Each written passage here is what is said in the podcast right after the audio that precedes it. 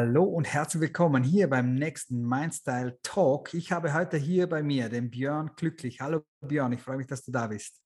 Hallo Philipp, vielen Dank für die Einladung. Ich freue mich auch riesig, heute hier zu sein. Ja, danke dir. Ich danke nochmal zurück und äh, darf gleichzeitig äh, kurz gratulieren noch. Björn hat mir im Vorfeld gesagt, am Wochenende äh, Landesmeister Dritter im Bowling. Mit dem genau. darf man zur ähm, Staatsmeisterschaft, habe ich es noch richtig jetzt im Kopf? Äh, zur deutschen, zur deutschen Meisterschaft. Deutschen Meisterschaft. Ja. Siehst du, na guck mal, da kann man einmal gleich rüber gratulieren. Ähm, aber wie wir es natürlich auch kennen, stellen wir unsere Gäste immer wieder ein bisschen zuerst vor, damit wir mal wissen, wen wir denn da haben hier heute. Der Björn hat eigentlich ursprünglich ein äh, langes, oder ja, langes Leben ist gut, hoffentlich schon ein langes Leben, aber beruflich gesehen ein, einige Jahre hinter sich äh, beim Bundesheer oder beim Heer sozusagen. In Österreich nennt man das so. In Deutschland sagt man Bund? Ja? Bundeswehr. Bundeswehr, wir. na Mensch, das ja. geht im Vorfeld denken wir noch, wie sagt man jetzt in Deutschland? Björn, Björn hilft mir auf die Sprünge hat dort viel zu tun gehabt mit dem Thema Leadership, mit dem Thema Führen an sich und hat dann irgendwann, da werden wir heute ein bisschen nachfühlen, selbst auch so gesagt, die Notbremse gezogen, sich neu orientiert und ist heute quasi als Coach auch unterwegs, genau mit diesem Thema, als äh, Fachkraft in Menschenführung, Leadership, äh, wie man richtig intelligent gut führt. Wir haben uns da im Vorfeld schon unterhalten und das ist auch genau der Grund gewesen, wieso ich gesagt habe, der Björn muss hier ins Interview, weil äh, beim Thema Leadership, da haben viele noch äh, was zu lernen. Björn sieht das, glaube ich, auch so. Sagt nämlich auch, äh, Führung funktioniert in vielen Unternehmen schlecht bis gar nicht. Gar nicht ist natürlich hart ausgedrückt. Wie gesagt, wir werden da gleich ein bisschen nachhören. Mhm. Ähm, genau, und es geht natürlich auch um Führungskultur oder überhaupt Unternehmenskultur. Da wollen wir auch gleich ein bisschen reinhören. Also Björn, wir starten einfach mal ähm, bei der Bundeswehr. Und zwar, wenn du sagst, ja, viel Führung mitbekommen und ich selbst habe es dann eben auch ganz anders gemacht. Ähm, nimm uns da noch mal ein bisschen mit durch mhm. deine Zeit in der Bundeswehr, auch schön gepaart mal mit dem Thema Leadership oder mit dem Thema mhm. Führung. Ja, absolut. Vielen Dank für das äh, tolle, ausführliche Intro. Ähm, ja, Bundeswehr, äh, ganz spannendes Thema, gerade was Leadership angeht natürlich. Ähm, das Erste, was die meisten erstmal im Kopf haben, ist äh, Befehl und Gehorsam, Disziplin, Strenge, ne, da große Hierarchie und einer sagt, wo es lang geht und äh, der Rest fragt nur noch, äh, wie weit. Aber ähm, letztlich was die Bundeswehr schon mal ganz weit unterscheidet von den meisten Wirtschaftsunternehmen, ist, dass sie sagen, du machst bei uns bitte nichts, was du nicht gelernt hast. Und gerade im Thema Führung, und ich würde mal sagen, das dürfte jedem relativ schnell klar werden, dass Führung ein relativ zentrales Thema ist im Militär. Äh, gerade da sagt die Bundeswehr auch, wir bilden dich hier richtig aus. Und ich habe ähm, ja gut, sagen wir mal, ja, zweieinhalb Jahre fast drei Jahre, also schon fast tatsächlich eine komplette äh, Spanne eines Ausbildungsberufes auch gelernt, was es heißt zu führen. Ich habe mhm. rechtliche Grundlagen gelernt, ich habe ähm, Pädagogik, Psychologie gelernt, ähm, auch wie, wie funktionieren Teams, ne? wie stellt man Teams zusammen, mhm. äh, bis hin zu wirklich Führungskompetenz in Extremsituationen, also ne, bei der Bundeswehr in Kampfsituationen. Klar, ja. Mhm. Und ähm, wenn wir kurz an, an auch diese Konstellation denken, ne, an, an, Kampfsituationen, da wird auch relativ schnell klar, also Befehl und Gehorsam wird da eigentlich nicht funktionieren. Ne? Also wenn ich sage, okay, wir müssen jetzt in den Einsatz gehen, dann kann ich nicht sagen, so und, und du und du und du, ihr seid jetzt motiviert und irgendwie, ne, das, das, ich kann es nicht befehlen. So, das heißt, ja. die Frage ist, wie, wie schaffe ich es eigentlich, dass Leute ja eigentlich den, den Sinn in all dem sehen, was sie, was sie da machen? Und wie schaffe ich es auch, das Team so zusammenzubringen, dass wir da gemeinsam durchgehen. Und was ich dann gelernt und festgestellt habe und dann noch zehn Jahre so gelebt habe, ist, dass der Kernpunkt in guter Führung eigentlich Vertrauen ist. Vertrauen mhm. von mir als Führungskraft in meine Leute, Vertrauen meiner Leute in mich als Führungskraft und auch untereinander gegenseitig. Denn am Ende geht es darum, äh, Leute so sehr zusammenzuschweißen, dass sie sagen, okay, ja, ich lege mein Leben in das äh, in die Hände meiner Kameraden und Kameradinnen. So. Ähm, und dafür muss ich halt dann auch mal gucken, was, was sind eigentlich die Stärken von einzelnen Teammitgliedern und wie kann ich die so zusammenführen, dass wir als Team noch stärker werden. So, und das sind so die zwei zentralen Punkte, die ich damals ja, mitgegeben bekommen habe, die ich zehn Jahre lang gelebt habe und ähm, ja, dann eigentlich da gemerkt habe, ja, das ist, das ist das, was Leute wirklich bewegt. Ne? Wenn ich als Vorbild vorausgehe und auch die Zuversicht mitgebe, so guck mal, wir gehen jetzt hier gemeinsam rein und ich gebe alles dafür, dass ihr alle wieder nach Hause kommt. So. Und da, ja, nach zehn Jahren habe ich dann gemerkt, so, ja, okay, ich, ich brenne nicht mehr so sehr für die Sache. Mhm. Ja, und dadurch habe ich gemerkt, kann ich eigentlich der Verantwortung, die ich habe, nicht mehr gerecht werden. Nicht auf dem Level, wo was für mich ja wichtig ist. Ne? Also mhm. auch hier äh, Thema, Thema Werte und so. Ne? Erde ist für mich ein sehr zentraler Wert in meinem Leben. Mhm. mhm. Und, und ich sage auch immer, wenn du Verantwortung hast für das Leben anderer Menschen, Klammer auf, das gleiche gilt aus meiner Sicht auch für Polizei, Feuerwehr, Rettungsdienst und so weiter. Mhm.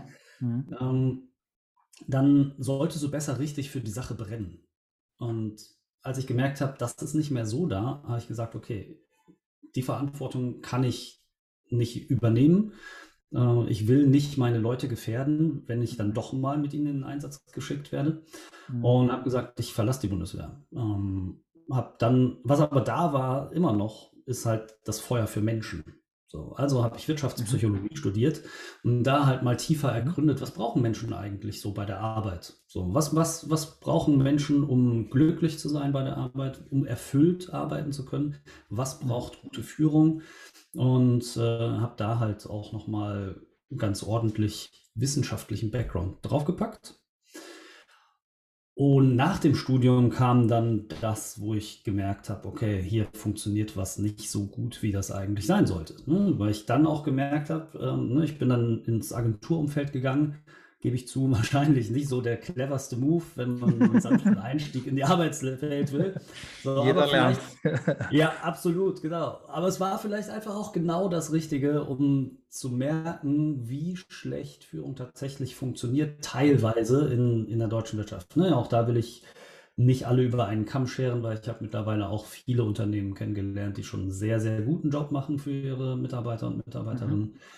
Aber ähm, in dem Umfeld, wo ich gearbeitet habe, habe ich gemerkt, okay, zum einen sind Führungskräfte krass zugebombt mit äh, operationalen Aufgaben, sodass sie überhaupt gar keine Zeit haben zu führen. Mhm. Das, ist der, das ist der Part, wo ich sage, Führung findet gar nicht statt. Mhm. Ähm, und in anderen äh, Unternehmen habe ich gemerkt, die Führung, die da ist, ist eher, ja, eher auf dem Rücken der Mitarbeiter und Mitarbeiterinnen. Mhm. Also gar nicht förderlich. Und ich habe bei mir gemerkt, und das als ausgebildeter Psychologe dann, ähm, dass ich Anzeichen von, äh, von Depressionen entwickle, Burnout, ne? und mhm. habe dann die Notbremse gezogen, weil ich gesagt habe, so nein, das will ich nicht. So, das Problem, ja. was ich aber dann erkannt habe, ist, die meisten Mitarbeiter und Mitarbeiterinnen dra äh, draußen in der Arbeitswelt, die haben keine psychologische Ausbildung. Und wenn die erkennen, dass sie in Richtung Depression und Burnout gehen, dann ist das meistens schon viel zu spät. Da brennt natürlich der Hut meistens schon, das ist richtig, wenn man einfach äh, den Zugang nicht hat oder das Wissen natürlich nicht hat, das ist ganz mhm. klar. Ich möchte aber gleich nochmal aufspringen auf diesen Zug, den du vorhin mhm. genannt hast, wenn es um das Thema Sinn geht. Also du hast mhm. Sinn genannt, äh, Sinn darin, was man tut oder wofür man es tut vielleicht auch. Ich, ich glaube, das ist tatsächlich eine große, große Geschichte, mhm. große, große Sache, die in vielen Unternehmen vielleicht fehlt. Ähm, Jetzt könnte man sagen, ja, das kann man ja vom Mitarbeiter selber auch erwarten, dass er seinen Sinn in seinem Tun sieht. Mhm. Jein. Äh, wie siehst du das, Björn?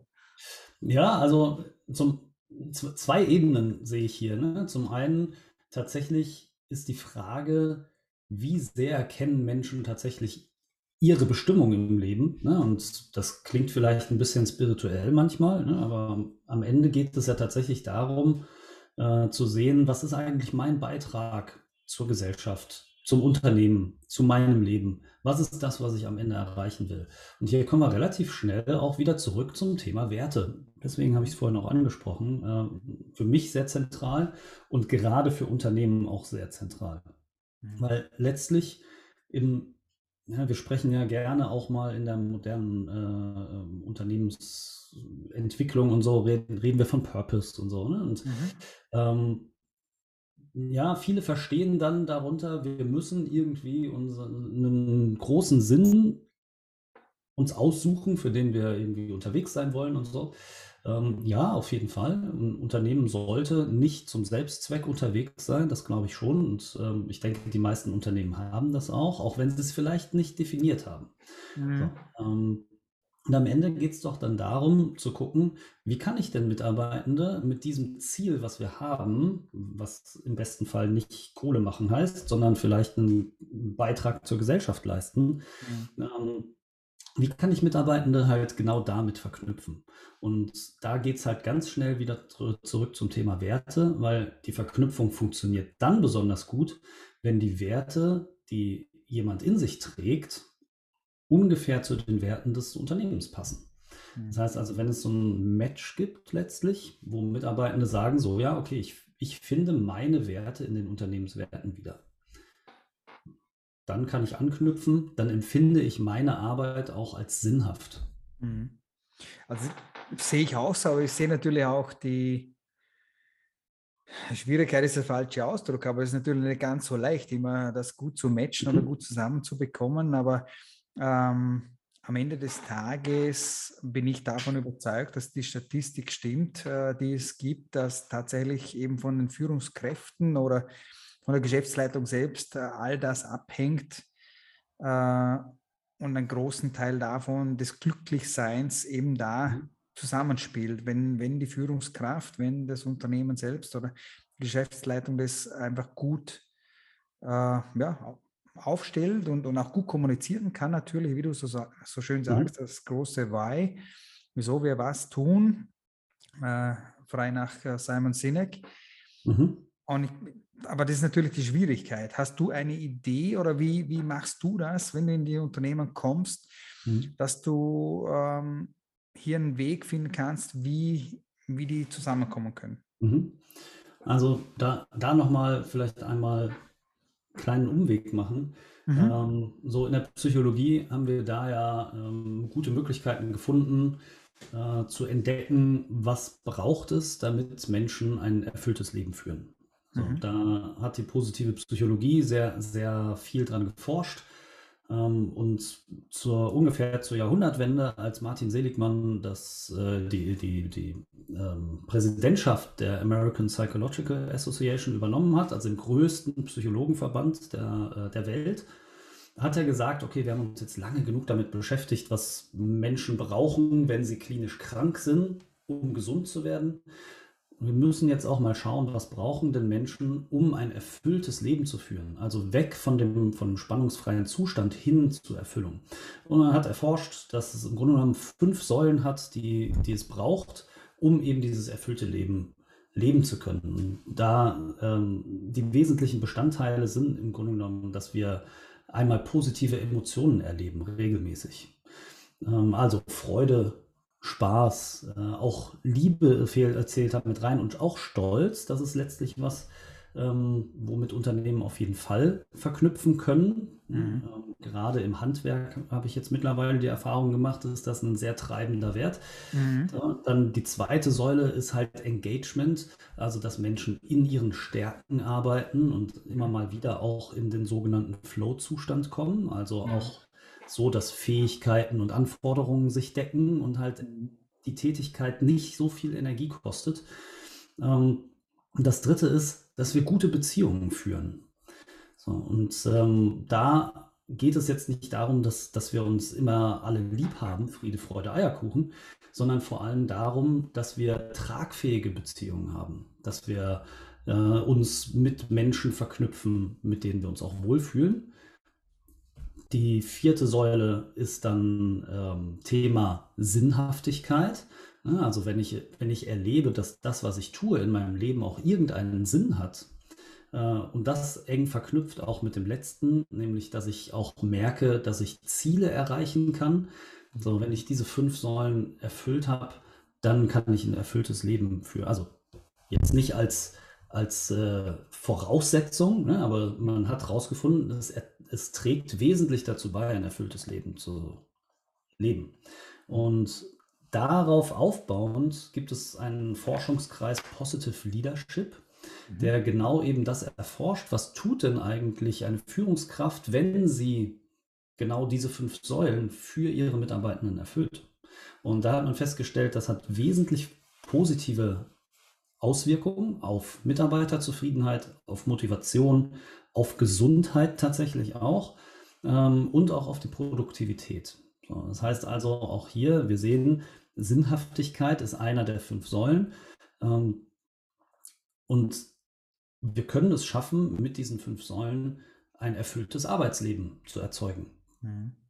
Da ist es aber wichtig, dass es eben genau in konkretes Führungsverhalten geht, was die Führungskraft zeigt, ähm, was natürlich auch erlernbar ist. Ne? Ja, das, ähm, das, ist ja manchmal, manchmal auch die Frage, so kann denn jemand überhaupt Führungskraft werden, wenn er nicht keine, von Natur aus der, der absolute Leader ist. Ne? Also braucht es vielleicht diese Bestimmung von Natur aus oder kann man das lernen? Und ich sage, ja, also es hilft natürlich, wenn man erstmal ähm, von, von aus sich heraus erstmal den Ruf hört. Ich möchte Verantwortung für andere Menschen übernehmen. So, das hilft auf jeden Fall und würde ich sagen, ist auch ein ganz guter Bestandteil. Aber auf der anderen Seite ähm, gibt es mittlerweile auch Forscher, die sagen, naja, irgendwie steckt auch in jedem Menschen per se überhaupt erstmal ein Stück Lieder. Und da sind wir wieder in einem, in, direkt in einer der Säule der, äh, der positiven Psychologie, nämlich zu gucken, was sind denn die Potenziale und die Stärken von Mitarbeitenden, um die vielleicht auch mehr zu stärken und rauszukitzeln und dann vielleicht auch zu merken, okay, da steckt viel mehr Lieder in diesem Menschen, als er vielleicht selber bisher dachte. Mhm. So, weil das ist, das ist so das, das größte Problem, was wir mit unseren Stärken haben. Ne? Und wir unterscheiden in der Psychologie zwischen Stärken und Fähigkeiten. Fähigkeiten sind Dinge, die wir gelernt haben. Stärken ist das, was dahinter steht. So. Ähm, also, warum kann ich endlos lange Excel-Tabellen bauen, wenn, also vorausgesetzt, es wäre eine Fähigkeit, die ich besonders gut kann. Und, Zum Beispiel, ne, also, ja. Bei mir trifft es tatsächlich nicht zu. Ne? Ich kann zwar ganz gut Excel-Tabellen bauen, aber es kostet mich ganz viel Energie und es bringt mir gar keinen Spaß. So, aber es gibt ja Menschen, bei denen ist das so. Ähm, und dann ist natürlich die Frage, okay, wir haben hier eine Fähigkeit, die auf Stärken aufbaut. So, und dann können wir dahinter gucken, was ist denn die Stärke, die dahinter liegt. Mhm. Und hier kann es zum Beispiel auch Kreativität sein, weil vielleicht jemand total drin aufgeht, in diesen Tabellen Dinge zu erforschen und neu zusammenzustellen und was auch immer. Was am Ende dann der ausschlaggebende Punkt ist, ist die Frage. Aber es zeigt sich halt, wenn wir schaffen, äh, Stärken zu stärken, dann werden Menschen auch erfüllter. Mhm. Problem, wir merken das selber meistens gar nicht so gut wenn wir Dinge besser können als andere, weil es uns leicht fällt. So, das heißt, ja. wir, wir, nehmen es als normal wahr. Von außen gesehen ist aber dieses Normal gar nicht so normal, weil es einfach besser ist als bei anderen. So, und dann können wir gucken, so, okay, wie, wie können wir das weiter stärken? Cool. Cool. Ich möchte auch noch ein paar Punkte aufnehmen, die du mir im Vorfeld auch äh, geschrieben hast, mhm. äh, die ich quasi ummünzen würde in, was macht eine gute Führungskraft aus, was macht Leadership vielleicht aus oder mhm. eine menschliche Führungskultur, so hast du dann auch aufgeschrieben. Mhm. Ähm, diese fünf Punkte, ich möchte es mal kurz hier vorlesen. Erstens, dass der Mensch im Mittelpunkt steht. Mhm. Und ich glaube, das ist schon mal Punkt Nummer eins, der äh, das muss ich nicht, äh, ähm, das muss nicht Gott gegeben sein, sondern absolut erlernbar. So. Absolut. Das Thema Sicherheit, ähm, mhm. wo ich auch glaube, wir leben halt in einer Zeit, da geht es an keinem spurlos vorbei, was auf der Welt passiert, ob jetzt mhm. Pandemie oder ähm, Russland-Thematik. Also Thema Sicherheit ist äh, überall gang und gäbe. Mhm. Es ist natürlich die Frage, wie bekommt ein, eine Unternehmensführung das hin, trotzdem seinen Mitarbeitern eine gewisse Sicherheit gefühlt zu liefern, sagen wir es mal so. Genau, ja. Obwohl es vielleicht mal innerlich anders aussieht. Mhm. Thema Vertrauen natürlich als Punkt 3. ähm, ganz klar, hast du vorhin schon angesprochen. Mhm. Rahmenbedingungen für ein Miteinander und somit auch Punkt 5 passt für mich gleich zusammen mit 4, die Mitarbeiter auch zu Mitgestaltern machen. Und das ist ein, auf den möchte ich kurz noch eingehen, weil ich glaube, da steckt viel Angst dahinter. In Unternehmen, in Unternehmensführung ähm, gleichzeitig aus meiner Sicht eines der größten Potenziale. Wenn, wenn Unternehmen, Geschäftsführer das endlich mal kapieren, ähm, dass andere Mitarbeiter sehr viel beizutragen haben und nicht nur 9 to 5 zu arbeiten mhm. und irgendwelche Excel-Tabellen zu machen, wie du jetzt vorhin äh, genannt hast, mhm. ähm, dann ist das ein Riesenpunkt. Wenn, wenn du da ein paar Worte dazu hast, zu diesen fünf, mhm. äh, gerne her damit, Björn. Ja, absolut. Ähm, also steige einfach direkt mal da ein, was, was, du mir jetzt als letztes gegeben hast. Ähm, ja. Es ist nämlich tatsächlich einfach dieses, ich glaube, viele, viele Unternehmer und viele Unternehmen haben irgendwie ein bisschen Angst davor, ähm, die Kontrolle mehr abzugeben. Ähm, und mhm. naja, viele sagen, okay, lass uns mal sehen, dass wir Menschen wieder äh, selbstbestimmt machen. Mhm. So, aber ich glaube vielmehr, wir müssen einfach aufhören, Menschen die Selbstbestimmung wegzunehmen. Mhm. So, weil das, was viele Unternehmen ja tun, ist tatsächlich, sie, sie holen sich gute Leute ins Unternehmen und sagen ihnen dann, was sie zu tun haben. Ähm, und nehmen ihnen quasi ihr, ihre Selbstbestimmung weg, weil sie sagen so, okay, das sind deine Aufgaben, das musst du tun und so weiter. So, Steve Jobs hat das irgendwann mal sehr schön formuliert. Er hat gesagt, wir kaufen uns ja keine schlauen Leute ein, damit wir ihnen sagen, was sie zu tun haben, sondern wir, wir kaufen uns schlaue Leute ein, damit die uns sagen, wie wir uns weiterentwickeln können. So, weil das ist, das ist ja auch so eine Sache, wenn halt die gleichen Leute immer ihre Köpfe zusammenstecken, äh, ohne dass es vielleicht einen Impuls von außen gibt, dann wird es immer die gleichen Ergebnisse geben. Und ähm, um halt weiterzukommen und innovativ zu handeln, braucht es halt auch mal Impulse von außen. Äh, das heißt aber auch, dass ich halt Mitarbeitende da hinbringen, also wieder dahin zurückbringen muss, dass sie eben sich selbst einbringen. So, und da mhm. greifen die Themen einfach in sich über, weil damit sie sich einbringen, braucht es ein stabiles Umfeld und mhm. Sicherheit, mhm. dass die Leute halt auch wissen, ich darf hier ich selbst sein. Ich darf auch Fehler machen und mir wird deswegen nicht ja. der Kopf abgerissen, sondern wenn mal was schiefgehen sollte, dann stecken wir die Köpfe zusammen und überlegen gemeinsam, wie, wie wir die Kuh vom Eis kriegen. Mhm. Ähm, aber nur dann, wenn ich diese Freiheit habe, gedankliche Freiheit und nicht in diesem Gefängnis sitze, mhm. oh mein mhm. Gott, ich muss alles richtig machen, sonst kriege ich einen auf den Deckel.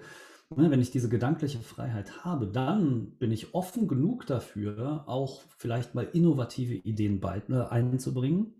Und Innovation an sich heißt ja auch, Dinge auszuprobieren, neue Dinge auszuprobieren, eventuell unterwegs mal zu scheitern und daraus aber zu lernen und dann vielleicht auch auszuschließen, okay, das funktioniert nicht. Wir müssen einen anderen Weg gehen. Mhm. Aber nur so kann Innovation ja entstehen.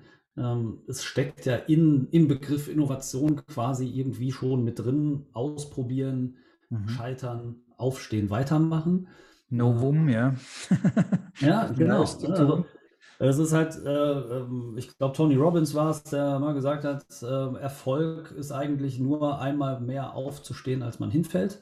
So, und wahrscheinlich sind wirklich erfolgreiche Menschen ähm, deutlich öfter hingefallen, als, als verhaltene Leute jemals hingefallen sind. Definitiv. So, und das heißt also auch für, auf Unternehmen übertragen, ne, wenn wir es schaffen, dass, dass sich Mitarbeitende wieder richtig einbringen, weil sie wissen, ich bin hier sicher, ich fühle mich wohl, dann wird diese, dieser ganze Kreislauf an innovativen Ideen entwickeln sich einfach schneller drehen. Mhm. So, und mhm. auch da gibt es äh, in der Psychologie deutlich Forschung, die halt auch sagt, ne, wenn du es schaffst, dass Menschen in positiven Emotionen unterwegs sind. Also auch, das kann man ja für sich selber übertragen.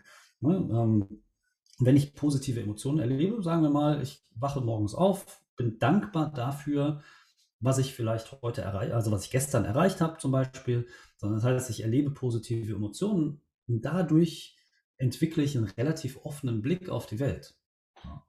Ähm, ganz einfaches Beispiel, ähm, vielleicht mal so als, als Gedankenexperiment. Ne? Wir, wir stehen morgens auf, stoßen uns den Fuß am, am, an der Tür, ne? Kaffee kippt um, wir kommen raus, das Auto ist, äh, ja, da hat ein, ein, Vogel drauf gemacht, wir fahren zur Arbeit, alle Ampeln sind rot.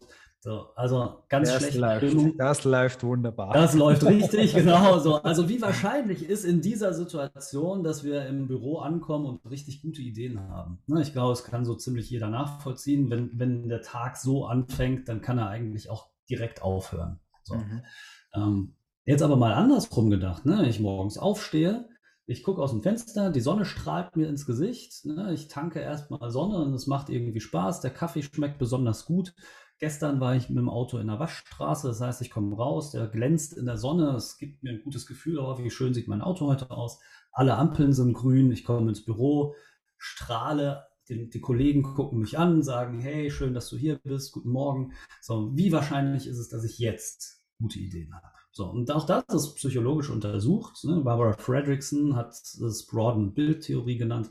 Ne? Also es geht darum, wir erleben positive Emotionen Dadurch weitet sich unser Blick. Wir nehmen mehr Positives wahr und wir nehmen auch in Herausforderungen, die wir haben, schneller noch die äh, Möglichkeiten wahr, die sich trotzdem ergeben.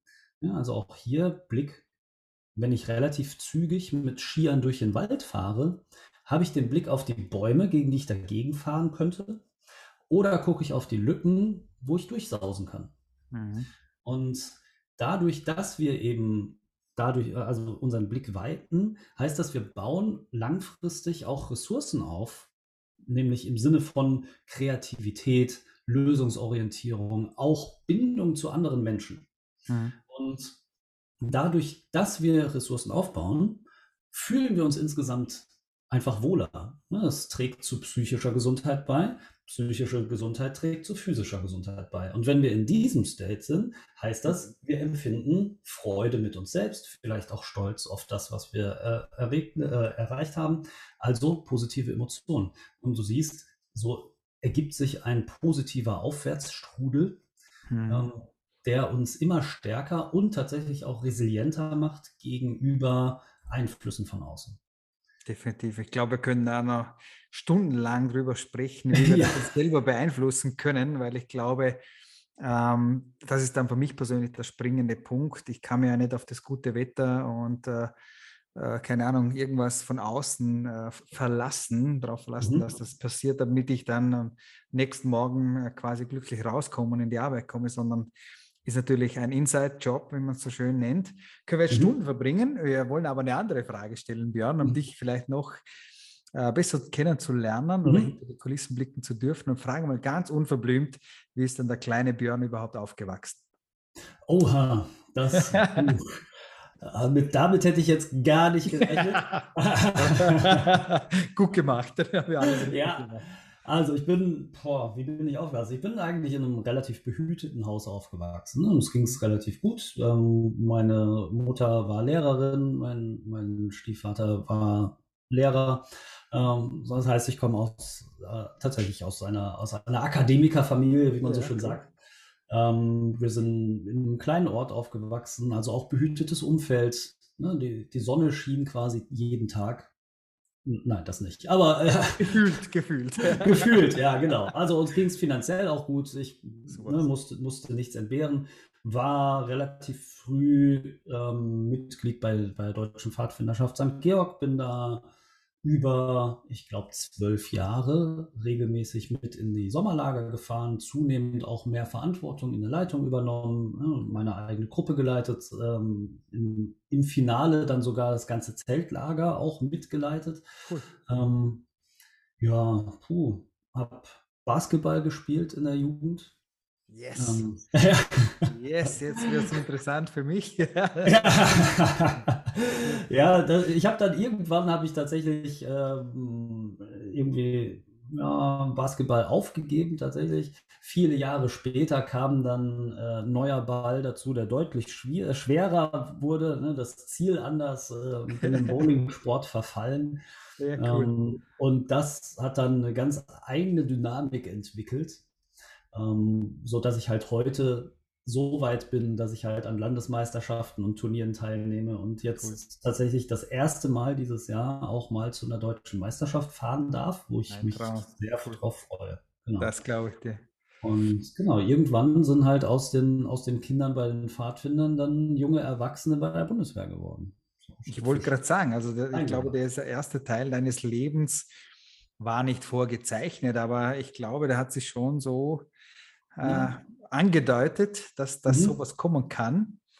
Genau. Und ich glaube genau. tatsächlich, ähm, also lange Zeit habe ich gedacht, so, naja, guck mal, unser erster Job, der prägt uns so sehr, dass wir der Mensch werden, der wir sind. Mittlerweile glaube ich, ist es andersrum. Wir wählen uns den Job aus, der am besten zu unseren Werten und zu unseren Überzeugungen passt. Ja, mit der heißt, Zeit hoffe ich doch schon, ja. Also ich weiß nicht, ob du das mit 18 schon gewusst hast, aber ich. Ich, glaub, ich glaube, da, da ist unsere Intuition ein guter Ratgeber eigentlich, weil ich habe auch gesagt, so, ey, ich bin jetzt 18 und wie soll ich denn heute die Entscheidung für mein restliches Leben treffen? Das Gute ist, auch hier bin ich mittlerweile schlauer geworden. Ich muss nicht die Entscheidung für den Rest meines Lebens treffen, sondern ich ja. muss nur die Entscheidung für die nächste Lebensphase treffen. Und es ist völlig okay, wenn ich irgendwann feststelle, dass es das nicht mehr ist. Und genau. auch da, äh, das gibt mir selbst auch sehr viel Leichtigkeit im Leben zu merken, so ja, jetzt gerade ist das, was ich tue, das, was sich am richtigsten anfühlt und wo ich glaube, dass ich den größten, also für mich ein sehr wesentlicher Teil auch, dass ich hier den größten Beitrag zu einer gesunden Gesellschaft leisten kann. Ähm, wenn das in zehn Jahren nicht mehr der Fall ist und ich feststelle, es ist was anderes, dann ist das für mich auch völlig okay. Aber jetzt im Moment ist es das, wo ich wirklich mit Leidenschaft dahinter stehe, weil ich merke, hier kann ich auch wirklich was bewegen. Das merke ich jetzt mit den Kunden, die ich habe. Mhm. Ähm, ich habe heute Vormittag einen Kundencall gehabt, wo ich, ähm, das gebe ich ganz ehrlich zu, auch ein kleines bisschen geweint habe aufgrund mhm. der wundervollen Ergebnisse, die wir äh, erzeugt haben mhm. und Kundinnen, die äh, sehr emotional plötzlich festgestellt hat, was für Riesenschritte sie gemacht hat. Mhm. So, nicht nur durch mich, sondern insgesamt durch alles das, was sie gemacht hat, aber sagen wir mal, ich habe vielleicht ein kleines bisschen dazu beigetragen. Und das hat mich in dem Moment sehr glücklich gemacht, sodass ich auch ein, zwei Tränchen. Das ist schön. Am Ende sind wir nur kleine Zahnrädchen im ganzen Spiel.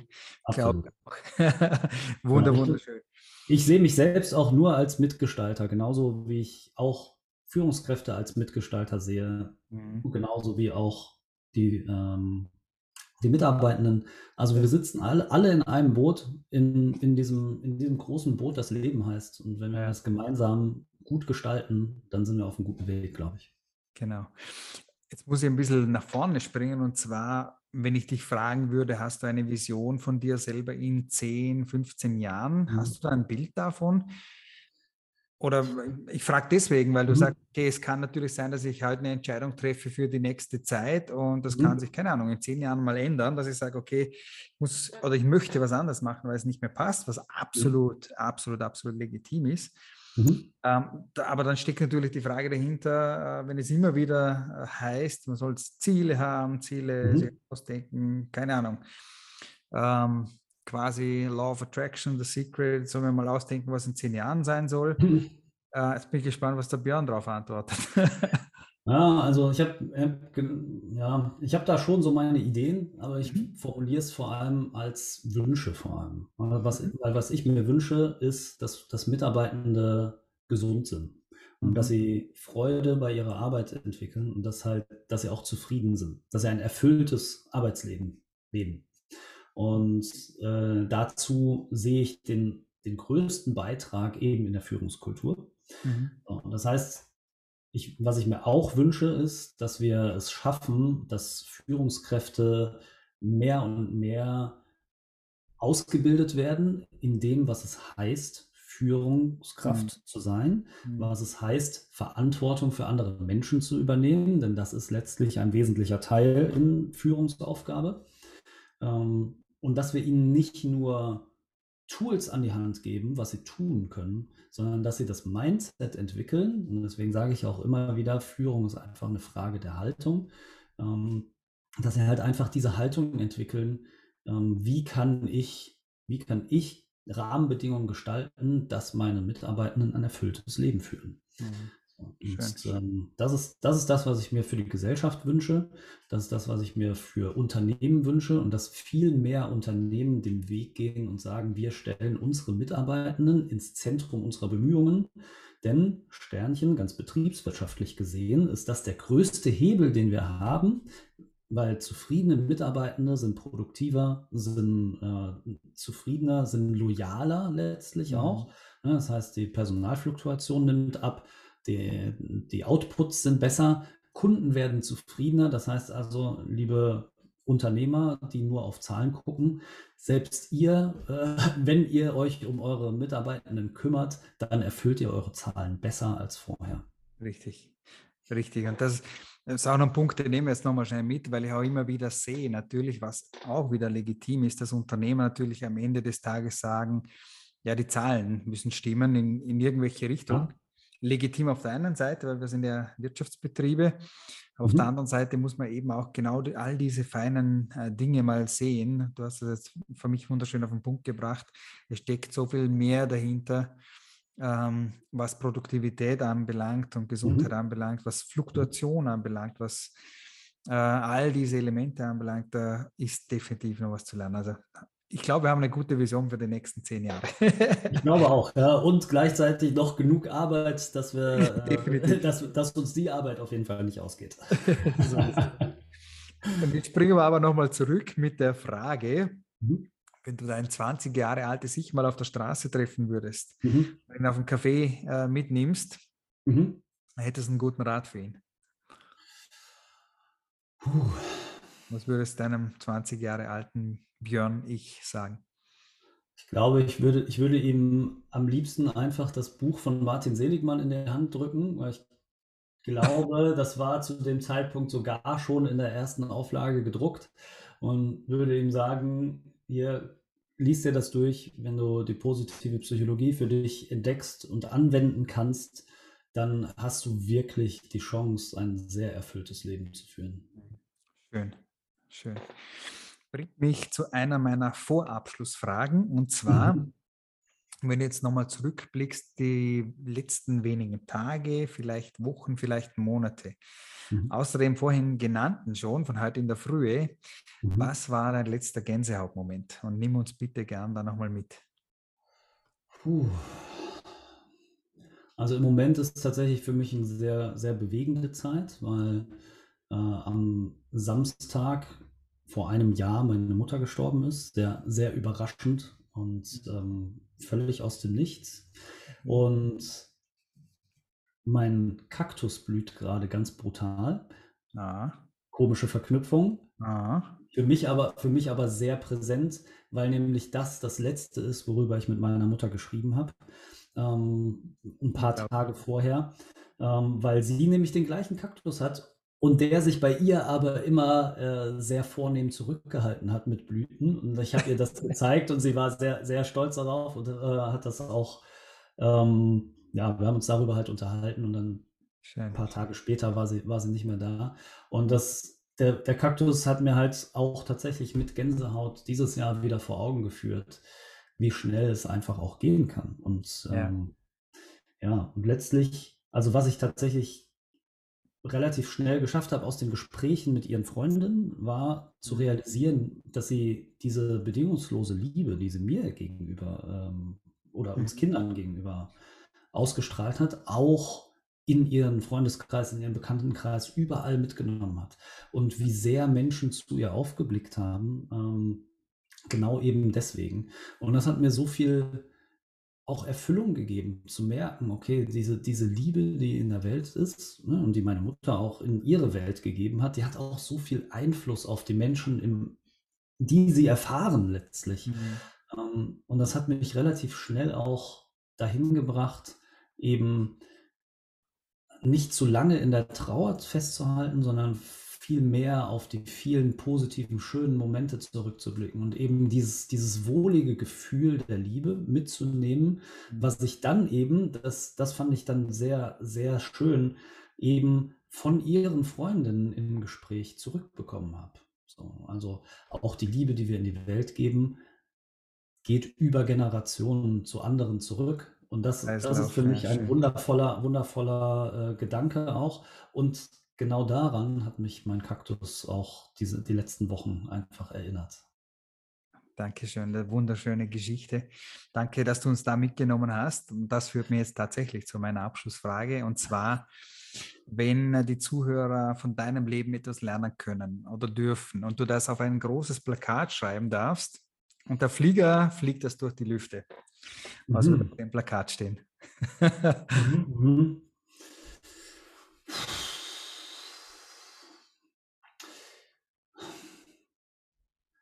Ich würde letztlich, boah, doch ich würde es mal zu, zu, wirklich mal versuchen zu reduzieren auf, auf den Satz, ähm, Wissen ist nutzlos ohne die Erfahrung dazu. Mhm. Also du kannst lernen, lernen, lernen, wie du willst. Das ist toll, Dinge verstanden zu haben, aber wir müssen sie einmal in unserem Herz spüren, damit sie wirklich Bedeutung bekommen. Mhm. Und das, das ist tatsächlich was, was ich in meinem Leben immer wieder merke. Ich habe fünf Jahre studiert, wie, wie Menschen funktionieren. Mhm. Ich habe positive Psychologie hoch und runter. Dieses Spiel habe ich durchgespielt. Mhm.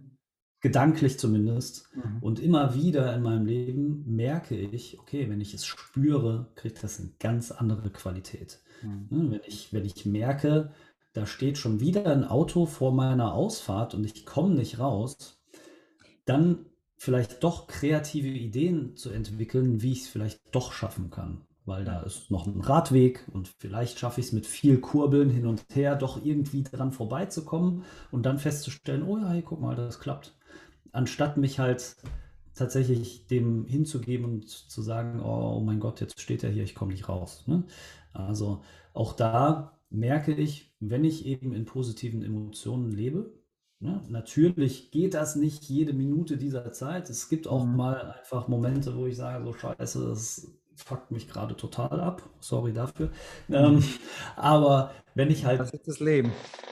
Genau, wenn ich aber halt groß, den Großteil meiner Zeit tatsächlich in positiven Emotionen verbringe und da reicht eigentlich schon auch die Dankbarkeit einfach dafür, dass ich in diesem Prozess drin bin, der da Leben heißt und dass ich genau heute zu diesem Zeitpunkt genau so wie ich bin, genau richtig bin, genau so da, wo ich sein darf.